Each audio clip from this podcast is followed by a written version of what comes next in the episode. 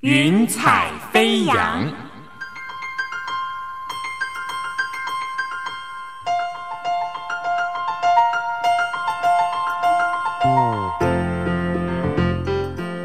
让每一朵云彩的生命牵引着你心灵的飞扬。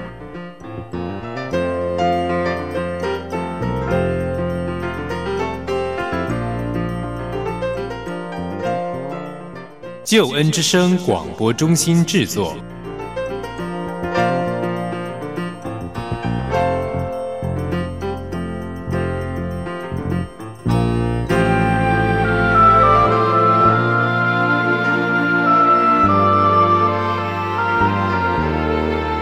欢迎收听由台湾救恩之声广播中心所制作的生命故事集《云彩飞扬》。我是静怡，邀请你听听别人的故事，想想自己的生命。朋友，你可以想象一位非常有气质的女生，她从小呢是家里的千金，父母的掌上明珠，但是现在她做着助人的工作，而且呢是最近非常多人需要的，就是临终关怀的部分。他是谁呢？我们今天的 VIP 陈建轩传道，建轩你好，各位救恩之声的听众，大家好，很高兴来到这里，非常欢迎你。嗯，建轩，其实我们知道哦，刚才只是介绍你是像临终关怀这样子的一些工作，可是你的工作，你的 title 其实很多，可不可以帮我们介绍一下？好。呃，我目前是台北荣总牧师室的主责传道，那也是中华浸信会联会国外传道部的部长，那也包括中华浸信会环宇差会的创会董事。嗯，可不可以稍微简介一下，像这三个主要的工作，你的工作内容是什么？呃，其实我主要的工作内容。啊，在于救助哈关怀是。那虽然有三个职称，其实呢都是带着耶稣基督的爱来关怀最弱小的弟兄姐妹。我常称呼啊，我所信的神是天父，所以透过这三个职分来关怀国内啊，在医院里面生病的病人，或者是比较难过。啊，有重担的家属，当然也包括了啊，真的是身负着重任的医院的员工。那在国外的话，主要都是前往亚洲啊贫穷国，比如是尼泊尔，是第一贫穷国，那就会带领我们这边的基督徒还有医疗人员进行这样的医疗的救助。啊，当然有关于拆会的部分，一样是秉持着耶稣基督的爱。好，然后来去关怀最弱小的，可能在当地有一些的天灾人祸，那都会成为我们要啊赶快前往救助的地方。嗯，这样子的工作在台湾真的非常需要，而且不止台湾，是全世界都有这样子很极大的需求。对，但是我们非常好奇。建轩怎么会想说要开始从事临终关怀这一类的工作呢？其实这个是在我生命当中两个部分的一个上亲之痛啊。在我九岁的时候，我父亲啊就是骨癌，所以他有经历到截肢，那也经历到了这样子痛苦的一个癌症的疗程。所以他在我九岁的时候就过世了。哇，你才九岁而已哦。对对，所以家里面呢，就是起了一个非常大的震动。嗯，好，因为我们家不单只有我是一个女生，我还有四个哥哥。好，那妈妈又不是啊一个啊学历很高的人，她那时候才国小毕业。好，所以身为一个单亲的妇人，抚养五个孩子长大。非常不容易耶。那时候是怎么样去调试那段期间？真的不容易面对耶。很多人认为说九岁的我不认识死亡，可是事实上，因为我从小就很喜欢小动物，所以我知道死亡是怎么一回事。看到妈妈非常的伤心，就是告诉自己，为了不增加妈妈的担忧跟烦恼，所以我就把眼泪压抑下来。嗯，好，然后都是属于那种报喜不报忧，哇，在学校各方面，就算遭受到现在所谓所说的霸凌，包括从同学来的，或者是从老师来的，我大概都是到家门口，我就不再讲学校的事情。太心疼了。所以那段期间，不光只是家里嗯，遇到了这么大的变故，你在学校还遭遇到老师或同学的霸凌，嗯，这真的难以想象哎。嗯，所以那时候你觉得你自己的情绪只是压抑吗？还是说有其他的出口？其实，在还没有认识耶稣基督之前呢、我自称是无神论者，因为我觉得如果天地间真的有神，那对我的生命来说太残忍了。那更何况当时爸爸是过世在基督教医院，当时的医护人员并不是像现在有安宁的观念，好，所以在急诊室当中态度对我爸爸不是很好。那我是后来进入到基督教医院才知道说，不是所有的基督教医院都是基督徒，那神就一道一道的来帮我理清，帮我对基督教信仰是有很深的这样的一个成见。啊嗯，那我觉得在这样的一个痛苦难过当中，其实真的不晓得该怎么办。好、那当时也都到书局啊去翻阅不同宗教的书籍，但是我仍然找不到为什么我的父亲那么的好，却要遭受到这样的一个打击。我们的家庭这么的和乐，为什么要遭受到那么大的困难？所以开始对于生命有了很多的困惑。嗯，后来家里面整个经济状况，或者是哥哥们他们的状况，可不可以稍微分享一下？其实我们就正如大家所知道哈，一个国小的女人要去养五个孩子，其实非常的不容易。所以，我们家庭里面就顿时经济的支柱。好，那每一个孩子啊、是因为我的父亲他是啊、教师，所以有一些的学费上的补助，但是还是很有限。所以我小时候的生活，为了要啊、就是省家里面的钱，好不想再增加妈妈的负担，所以我都是买那个营养口粮啊，就是一天吃一片当早餐。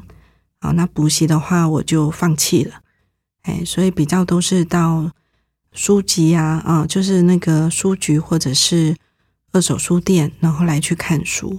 嗯，但是每天只是吃这样子，然后没有补习，后来还可以出国哦。其实我这段时间啊，功课还真是不好，只是说呃，为什么能够出国的原因呢？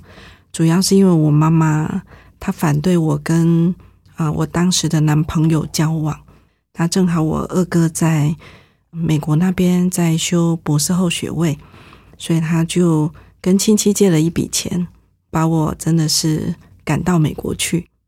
但是你到美国是去念书，对不对？对，我的家人都说我去美国其实不是去进修学业的，是去认识耶稣基督的。嗯，因为我一下飞机，马上就被我二哥带到教会去。哇，好奇妙。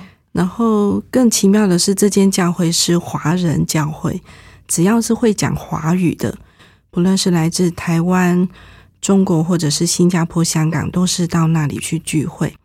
那更让我觉得打破我所有的理性的是，因为那位牧师也好厉害，他曾经是大学联考的，应该是第二类组的榜首。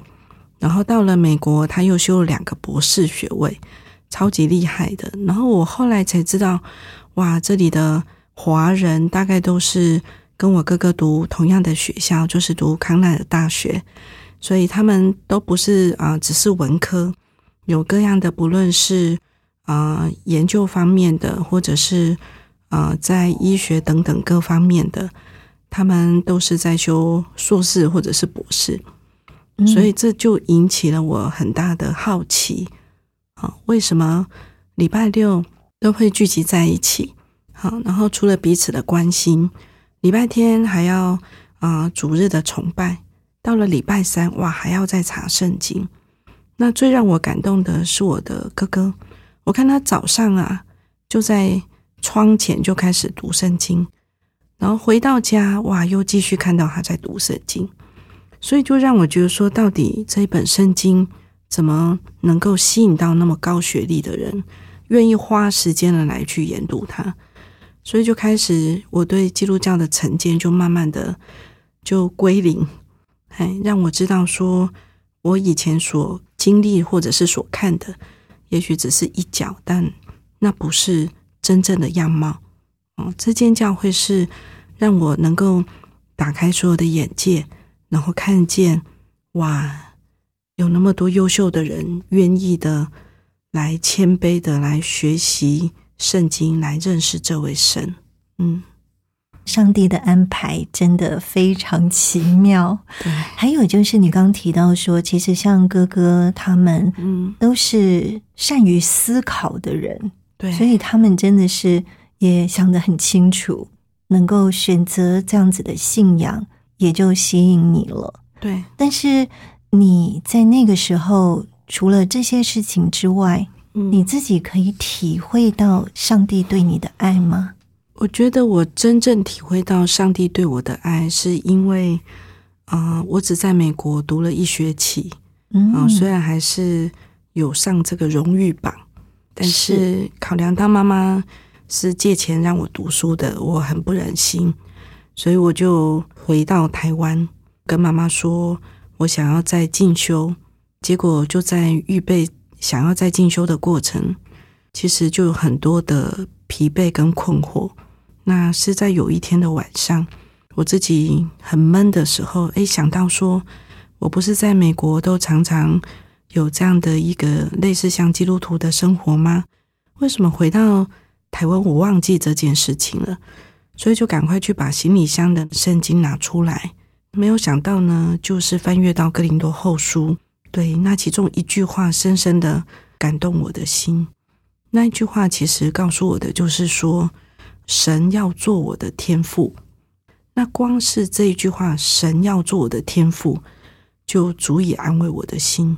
因为对我来说，从我父亲过世以后，你看我从九岁就一直在一个很孤单的单亲的生活当中，面对一些在校园所遇到的事情。也不知道该怎么办，因为常常被笑是没有爸爸的孩子，所以我总认为自己总是比比别人矮了一截，嗯，非常的自卑。所以其实，在课业上也是因为表现的不突出，所以考试考的学校也不是太好。所以当看到圣经上就这么告诉我，神说要成为我的天赋，哇！我后来发现。当时啊，我在美国，我哥哥就有跟我讲一句话，我也不禁落泪了。他说：“妹妹，你真的很辛苦。爸爸过世的时候，就是你陪伴在妈妈的身边。好，那陪伴了那么久的日子，你也承担了很多。”他说：“你不要忘记了，虽然我们肉身的父亲过世了，但是还有一位创造我们的天赋，是你是有爸爸的孩子。”嗯，那其实当时已经落泪，可是心里面还是觉得跟这位天父距离的很远。好，所以在那一天晚上，我看到了这个经文，我一直在怀疑这个是我自己的想法，还是从神而来的。结果我就一看再看又看，我就发现我确定这是天父透过圣经对我说的，所以我就隔天拿着圣经啊，然后就。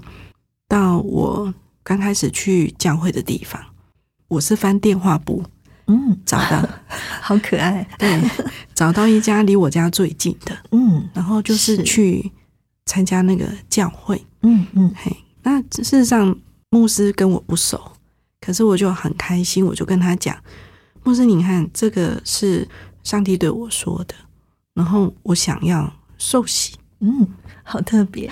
他就好惊讶，想说跟我不认识，我怎么来了？嘿，这样子一两次就说要受洗了。结果他就说，怎么那么刚好？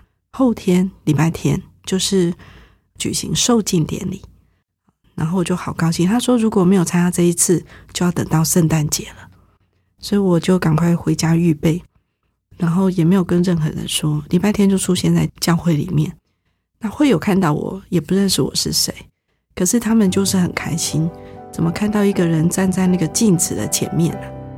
笑得特别开心，所以我一站上去开始笑的时候，全场的人都笑了，好喜乐，嗯，听了好感动哦，嗯。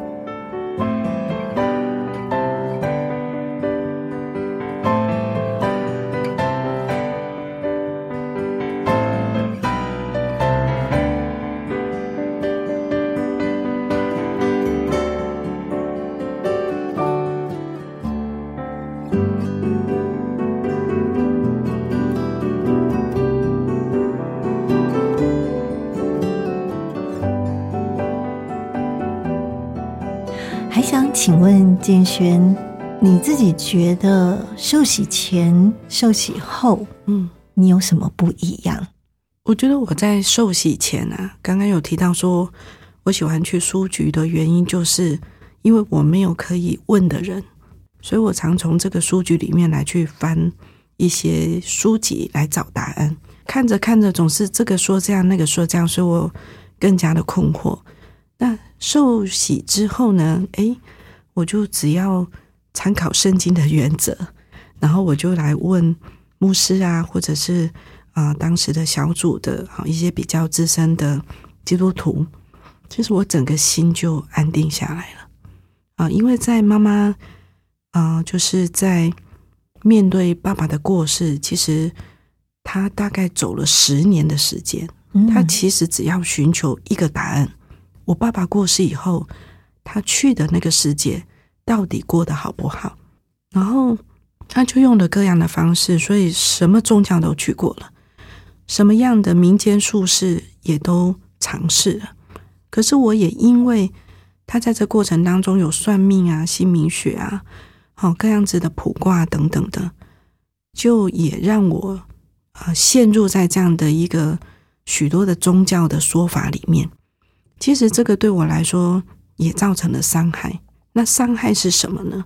那就是有一天，一位算命先生阿姨说他算的很准，他就跟着我妈妈说：“哎，你的女儿的八字也拿来给我看。”可是没想到，这个算命先生就对他说呢：“你的先生的过世啊，跟你这个女儿呢，生命当中带着两把刀有关，已经射向你的先生了。”哦，好可恶哦！对，那时候我才国小五年级而已。我其实，在还没有找到一个答案的时候，我常常责怪自己，就是说，如果不是我，爸爸也不会过世。所以我把这个爸爸的死当成是自己的罪过。在学校，在家里，我都很少就是表达意见，因为我觉得就是因为我的关系。那这样的一个类似像一个说法跟咒诅，我妈当时就静默不语。后来她就跟这个算命先生说：“如果你的道行那么厉害，那就把我女儿的这个灾厄给挪走。”可是问题是，他说的话已经刻画在我的心板上了。我是到什么时候才解开这个结啊？是在我信主，一直到我进入到医院工作的时候，我就听到。一位医生说，台湾人的平均寿命啊，男生会短于女生五到六岁。他讲的好像很平常的数据，对不对？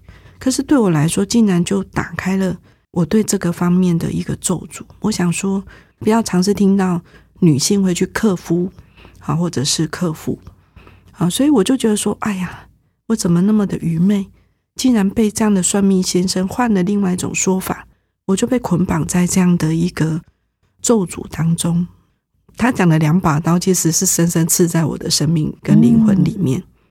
神就把这两把刀给挪走了。甚至来告诉我，如果照他的说法，一个人哦都有两把刀，因为父母按照正常的自然律是不可能长寿于子女的。那如果子女还有一些关系很好的这样的一个长辈，那可能每人都带了好几把刀哎，所以神就解除了我这个问题，所以我很感谢神。嗯，对哇，这个说法真的害人不浅。对已经遭遇这么难过的事情，那全家人还要承担这样子在精神上，或者像你刚才说会嗯责怪自己对，那种历程。嗯嗯，我们也想请问建璇，你刚刚有提到，在这整个经历当中，也打开你对生死这件事情，你愿意去理解，你被强迫去体会了。对嗯，那到后来受洗之后，你成为基督徒，好像对生死是有圣经的一个原则，知道说这些答案到底在哪里。嗯但是我们又好奇，就是对于你选择你的工作，嗯你怎么就想说要投入这样子的一个工作呢？因为这两者之间还是有一点点距离。其实许多在医院的病人家属，包括医疗人员，他们都以为我有医护的背景，嗯，事实上我完全没有。我也以为你有呢，其实我的业，本科是在做商业秘书科，嗯，嘿，所以我一出社会，我都是在做进出口贸易的。后来也因为牧师的推荐，所以我也到神学院担任院长的秘书。其实我是在三十九岁那一年呐、我的先生就被发现他是得了肺腺癌第四期。哇，嘿，那因为肺腺癌它是没有痛感神经，嗯，就跟这个肝癌一样，等到会痛的时候，会咳，然后会咳出一些血丝的时候，去给医院检查，他那时候就已经被检查出来，就是不仅是第四期，而且癌细胞就是已经在他的脑部有七八颗肿瘤，所以我们家其实在听到这个消息是非常的震撼。我有两个儿子，一个呢才刚升上国小六年级，一个呢他才呃一岁多哈，然后准备要进入到两岁。因为我住东部，那那时候的东部的医院，就是那位医生就说我们要尽快转上来台北地区的大医院，所以我那时候就在不到一天的时间，就赶紧安排我的工作，我的两个孩子，赶紧开车啊，然后把我先生送来现在的台北荣总进行这样的检查。那很不幸的就是确诊，然后就要住院。当时就是经历一家四口人，结果分三个地方，非常的难过，然后也不明白为什么遭遇到这样的打击，而且那时候觉得在灵命上感到最黑暗的深渊的时候，是因为感觉怎么祷告都不蒙应允，因为听到身边的人在关心我们的时候，都会举例说。谁祷告了，谁就医治了；谁祷告了，谁就经历什么样的奇妙的恩典。但是对于我跟我先生来说，反而在这一条路上非常的辛苦，也不明白。嗯嗯，是，所以大部分的人其实真的就像金轩之前说，大家不知道怎么去面对这种状况，嗯所以像表达啦，或者是本来想要给鼓励的，嗯但是反而给压力。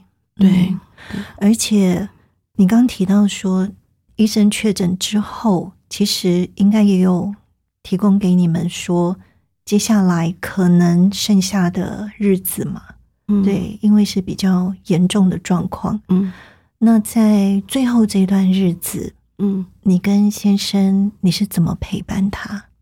我其实嗯，在面对这样的苦难的时候，神帮助我用几种方法，那也成为我现在在关怀病人家属的这样能够帮助他们的方法。因为其实知道这个噩耗以后，我当时又接了我的舅舅打了一通电话给我，他在家里面摔倒了，他的神经萎缩，比较没有办法自己站起来，是因为我阿姨正好去探望他，所以他就被送到医院。他那时候打电话来给我，是要我能不能就是去照顾他，那包括他后面这一段的复健的日子，我也能够协助他。我那时候就真的是屋漏偏逢连夜雨啊。先生又是如此，这么的爱护我的舅舅又是如此，我那时候就只能走到这个荣总的这个窗边呐，因为不敢流泪给先生看，所以就走到窗边看见那个夜景，然后因为非常的沉重，所以我就开始努力的呼吸，在深呼吸的过程，把这一口气吸进来的时候，我好像就是有个意念告诉我。当初在创世纪，神创造了人，就对那个人吹了一口气，使他成为有灵的活人。我就感受到，当我把这口气吸进来的时候，哇！我真的感受到神是与我同在。然后感受到，如果他没有给我这一口气，我是没有办法活的。当我在吐气的时候，就好像在圣经说，圣灵用说不出来的叹息来为我们祷告。因为在我那当下，我真的也不知道该怎么祷告了。我对于我的祷告，上帝能不能够垂听，我完全没有信心。所以我就用这个吐气类似叹息的方式，然后来跟神表明我内心所有所有的重担跟愁苦。是，嗯，所以在这过程当中，我去领受到，哦，我可以用这样的呼吸的方式、默想的方式，成为我的祷告。那所以，我都在每一口我的呼吸气息，我就是把神啊，我需要你的帮助，我就把它吸进来。神啊，我的无助，我就透过叹息，我就交给神。神啊，我需要你的安慰，我就吸进来。神啊，我心里的愁苦，我就透过叹息再交出去。我是在担任这样的一个医院的工作的时候，我才发现到啊，原来呼吸的这个过程啊，这个深呼吸呀。能够帮助我们人有大量的氧气，那很多时候我们身体上会有病变，是因为缺氧的缘故。那大量的氧气，它会让这个细胞比较健壮，甚至能够带下好的血液循环，帮助我们的大脑能够安定下来。它对我们的身体是有很大的帮助的。再来就是那个叹息呀，很多人都说：“哎，你不要叹气，叹气不好。”后来我从医学的研究报告，我发现没有哎。最近的医学研究报告说，这个叹气啊，因为你把你心中所有的压力、情绪都叹息出来了，反而这个情绪跟这个压力不会造成你里面的重担跟伤害，嗯，反而对身体是有益的，嗯啊，所以我就结合了，不论是从医学，不论是从圣经，不论是结合了我们舒压的这样的一个啊需要。所以我就把这样的方式叫做呼吸祷告法。感谢上帝，嗯。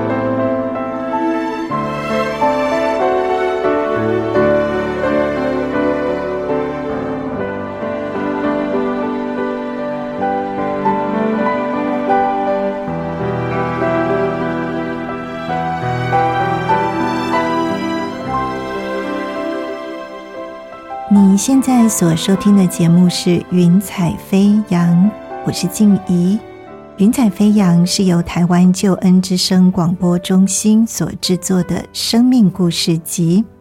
今天我们故事主角 VIP 是陈建轩传道。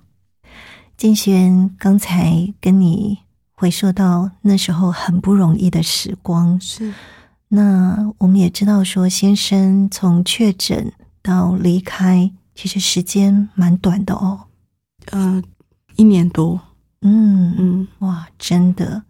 那孩子又这么小，嗯嗯，所以后来先生离开之后，你做了一些什么样的安排呢？日子怎么继续过下去？因为我的孩子还小，所以我知道我的环境不能做任何的变动。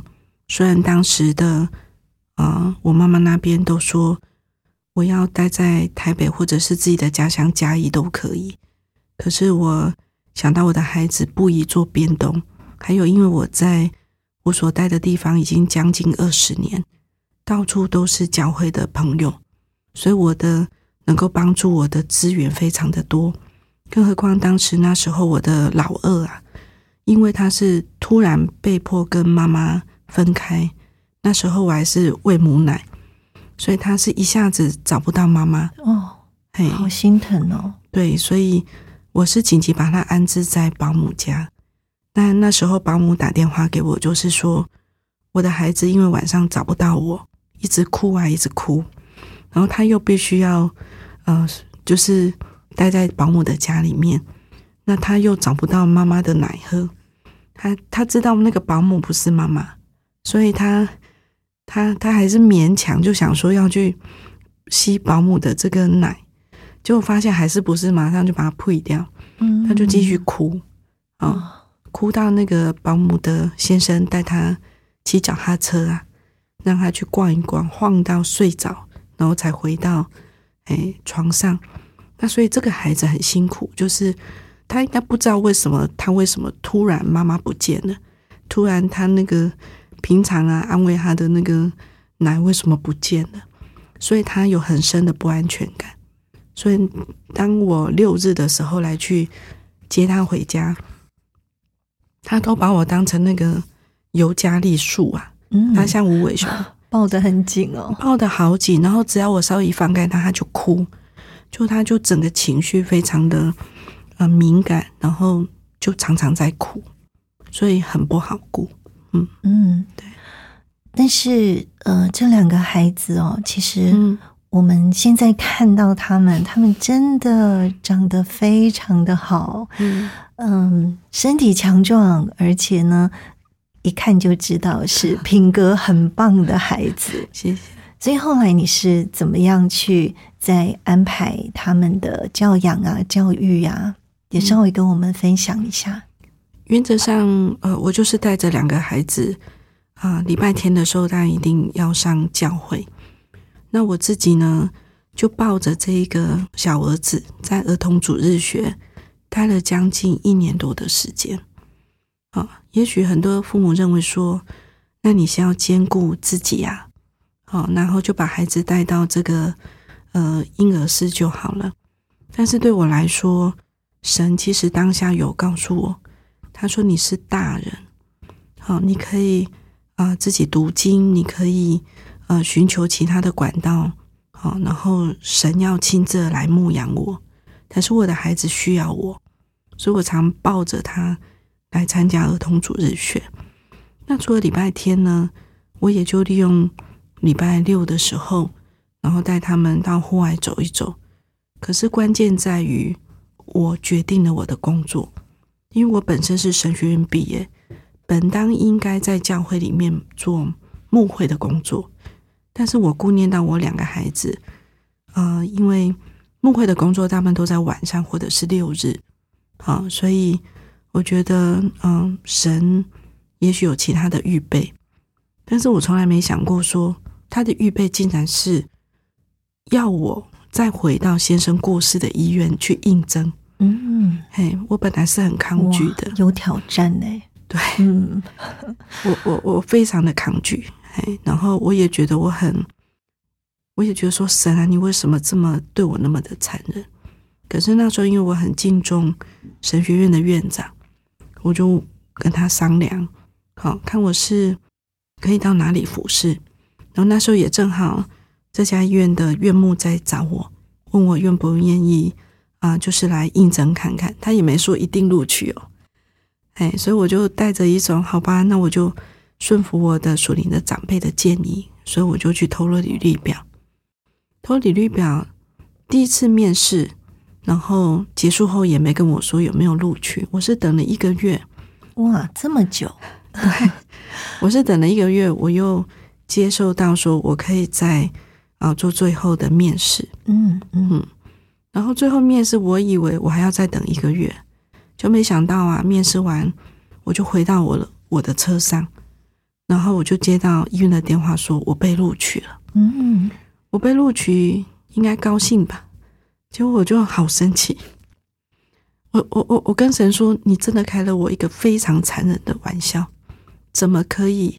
把我带回到这种先生过世的地方，我不是曾经就是这么的跟你祷告说，我什么时候可以不用再进来医院吗？好看你是要把我的先生全的医治好，还是说就不要让他持续的受苦，把他带回去？但我没想到你的决定是不仅把他带回去，竟然还又把我带回来，要在这里工作，完全就是违背了。我的祷告，所以我就跟神说：“既然我的祷告都不蒙你垂听，你又要我回来来去做这样的一个关怀的工作，那我连我对我自己的祷告都没有信心了，怎么可以我领着医院的薪水，然后到病房里面来去鼓励病人家属要祷告？嗯，然后在我祷告的过程，假设没有一一个祷告是蒙应允的。”那我要怎么样持续工作呢？所以我就跟神说，其实有点威胁，这样的示范不太好了。可是我那时候我就是真实，对，但是我就很生气，我就跟他讲说，如果你要我待在医院里面工作可以，可是我要求一个，你要给我祷告的恩赐，要给我呃祷告后，然后让我看见病人家属因着祷告他就得医治了，否则连我自己都不相信。我怎么有信心来为这些病人跟家属祷告呢？更何况这一年多，我跟我先生的祷告，好像你也没有在听啊。所以那种感受很真实哦。后来你是怎么样再重新的把信心找回来？神怎么回答你呢？后来我就在报道的第一天呐，我就因为要被带到一间会议室。里面只有我一个人，然后整个灯是关掉的，他们放就放投影片给我看。我一看投影片呢，我竟然看到我自己。为什么看到我自己呢？因为他们播放的是到尼泊尔医疗宣教的影片。因为当时我带队的时候，有这家医院的医生跟着我一起去，所以他就把这样的一个影像，然后就给了医院。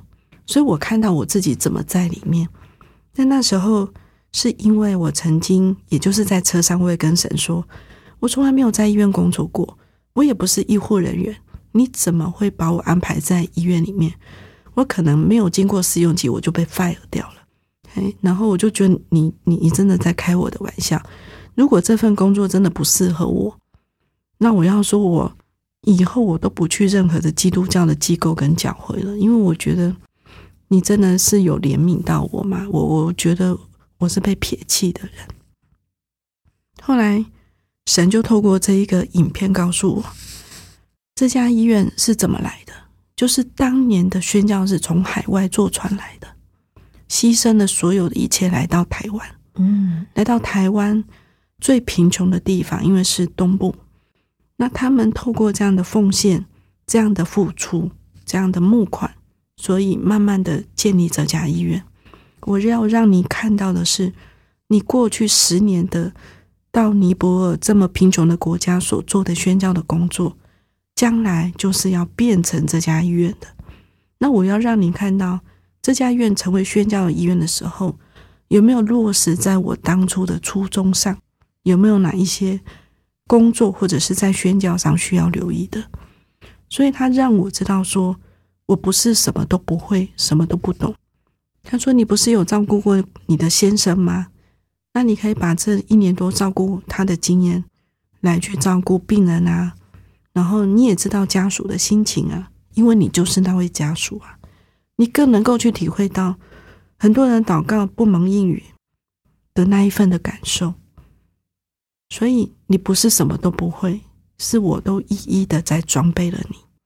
嗯，嗯特别在静轩提到祷告没有蒙应允，其实是当我们祷告之后，我们所祷告的对象他的疾病呢，并没有康复。嗯。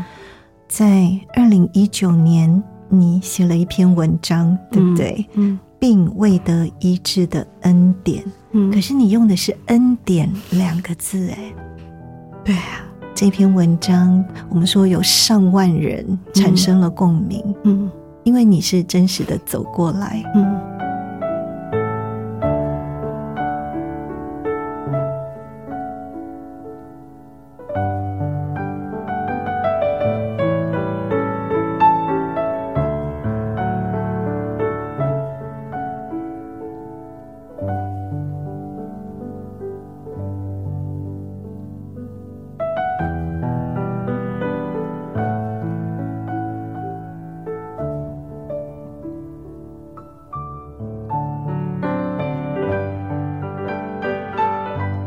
在最近，大家也有想到一件事情，就是没有被给机会去道别。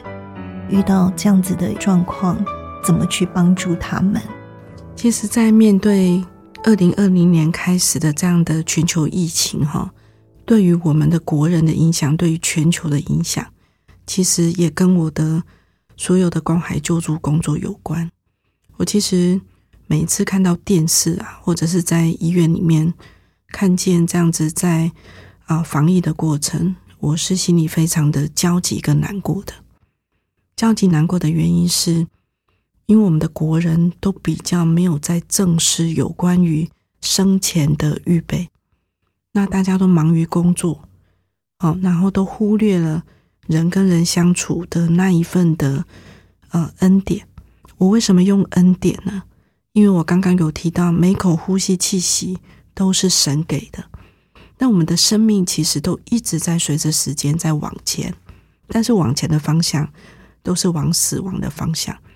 这么重要的事情，很多人都没有在留意。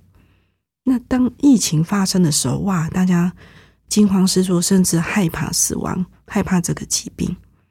那当然，刚刚呃，除了刚刚所说的这一些的，不论是认证或者是委员或者是硕士学位，其实我还在二零一九年取得了病人自主权利法讲师的资格。嗯那这个部分其实就是政府也看到，我们的国人其实是需要来正视自己将来，也应该说随时都要留意，如果生病了，该如何的来面对。第一个有关于医疗的处置的问题，比如说我到时候出现了某一个状况，我到底要不要气切？我到底要不要插管？还是说插鼻胃管？我到底要不要急救？甚至是我到底愿不愿意做器官捐赠？像你在医院里面就常常必须要跟家属谈到这一些嘛，对不对？对，因为那时候可能病人都已经昏迷了。对，因为呢，就是都来不及嗯，哈、他的许多的家属都是困于在这里，大家不敢做决定，大家也害怕做决定，所以也常常有纷争在这个加护病房前或者是手术室面前，常常就会造成纠纷啊、吵架，甚至医疗人员呢也会不小心就被卷在这样的纷争当中。那刚刚主持人你提到的，因为疫情的时间，老实说都来不及讨论这个，可能已经得到这样的染疫的，他就被送到了隔离的病房，连说连去接触的这样的机会都没有。当然，我们也有遇过，就是病人确诊后来不幸过世了，马上就是送到这个殡仪馆，然后赶快这样子就火化掉了。所以，对于这一些来不及做四道人生，或者是我们基督教讲的五道人生，因为还有一道就是永生之道，这些都来不及，都太快了。那对于我这么的关注在生死的这样的一个议题里面，我其实知道这样的痛是比任何的痛都痛，包括那个自杀的，其实都相差无几。这一份的悲痛是很难很难，两三句话，或者是在一个宗教信仰当中，然后就可以能够去化解的。嗯，但是我也在这过程当中，我也去领受到，比如说刚刚你有提到并未得医治的恩典。对，这恩典，我为什么说是恩典？第一个，因为我是一个在这个信仰当中经历到的。我过去爸爸是用传统宗教的意思，他讲的是轮回转世，他讲的是需要我们这个世界要烧许多的纸钱，好，甚至还有现在有 ATM 要去供应将来的世界，他要过得好。我过去的妈妈所经历的宗教是这个样子，是一个非常没有盼望的。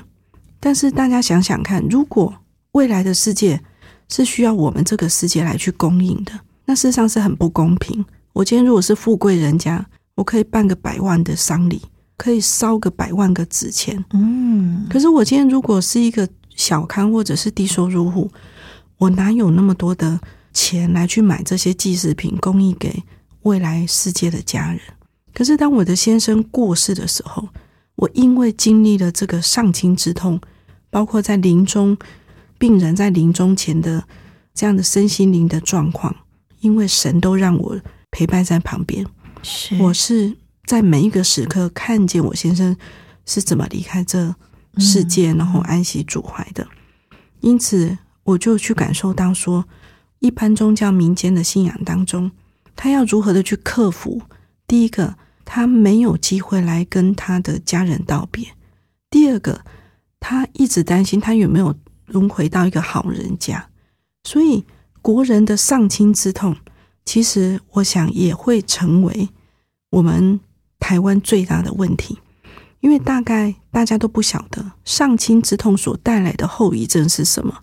第一个，有很多人他失去了生命价值的意义，他不晓得活着是为了什么，嗯，他容易有自杀的意念。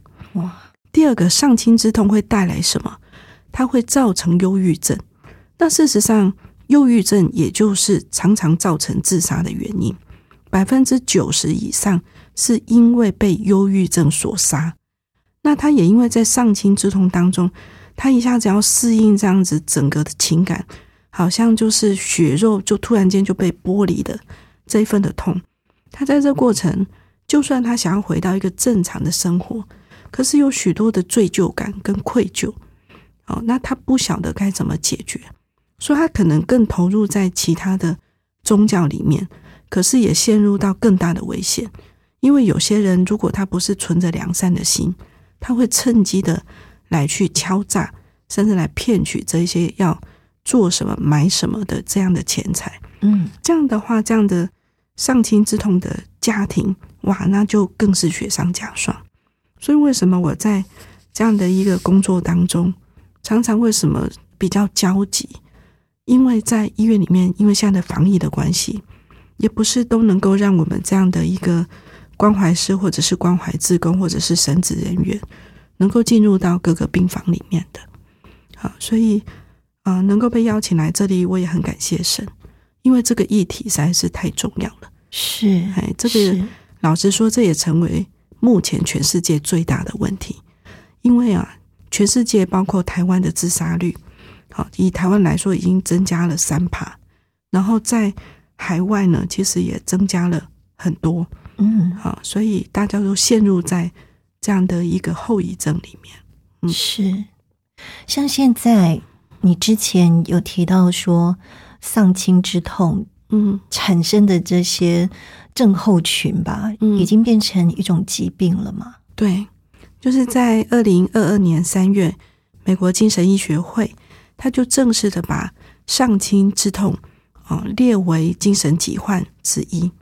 好，可见呢，这个丧亲之痛，就像我刚刚所说的这个后遗症，它其实会带来不仅是个人的伤害，包括整个家庭的伤害。有人呢，就是研究报告说，好一个自杀的人。他最少影响的是六个人，好，那更何况是丧亲之痛所产生出来的问题，因为它不仅是影响当时的家庭，就好像是说我九岁的时候爸爸过世，我是一个丧亲儿童。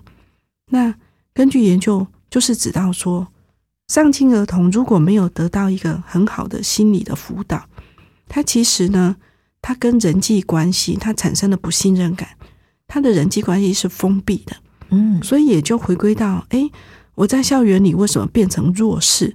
为什么会被欺负？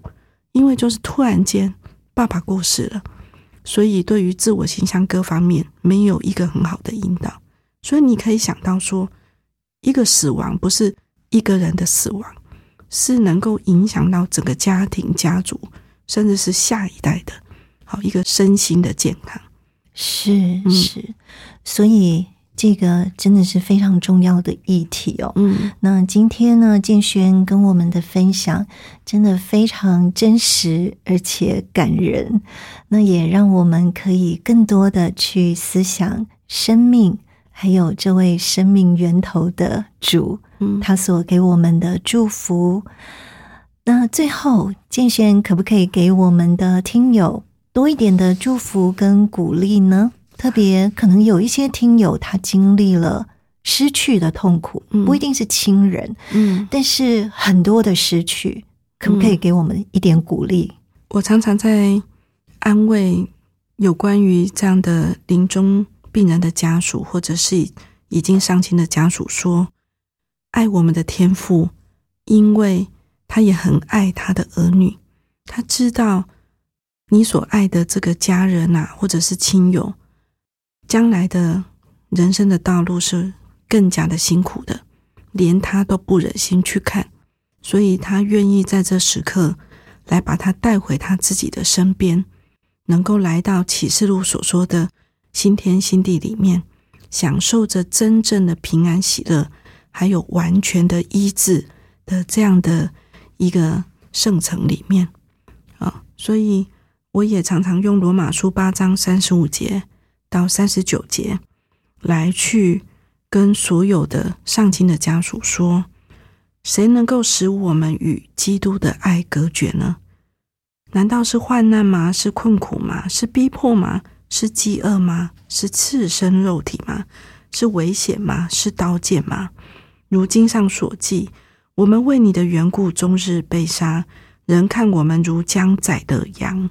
然而靠着爱我们的主，在这一切的事上已经得胜有余了。因为我深信，无论是死是生，是天使，是掌权的，是有能的，是现在的事，是将来的事，是高处的，是低处的，是别的受造之物，都不能叫我们与神的爱隔绝。这爱是在我们的主基督耶稣里的。换言之，这爱是把我们人生当中最痛苦的生离死别，他已经为我们打开一条活路了。是，好，使我们能够脱离肉体的软弱，嗯，把我们带到一个充满着完全的医治供应的这么上好的与神同在的天地里面。对，所以我也常常安慰这些伤心之痛的家属，要相信天父既然爱我们，必爱我们到底，照顾我们到底。尽管当时我觉得我的祷告未蒙应允，但是。我后来神告诉我，不是的，他比我更爱我的先生，嗯，知道他后面的路是更辛苦的，所以他直接把他带回家，好让他全部的康复，他过得比我们更平安喜乐。因此，我也从这样的一个这么难过的事件当中，我得着了这份的智慧恩典，包括认识了耶稣基督为我们得着的这一份宝贵的。永生的生命，所以很感谢神。嗯，这是永恒的生命，嗯，也是一份永恒的爱。对嗯对，今天非常谢谢陈建轩传道，谢谢静轩给我们的分享，谢谢你。谢谢你。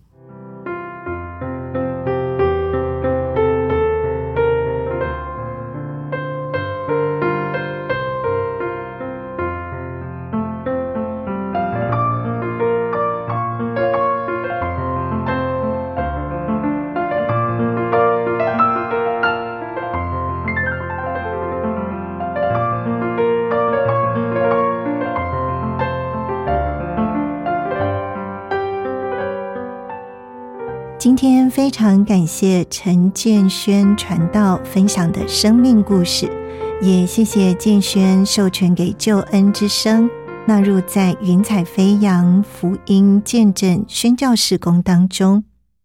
朋友，如果你有感动，想要多一点的了解这份信仰，或者是你想要更多的了解圣经的真理。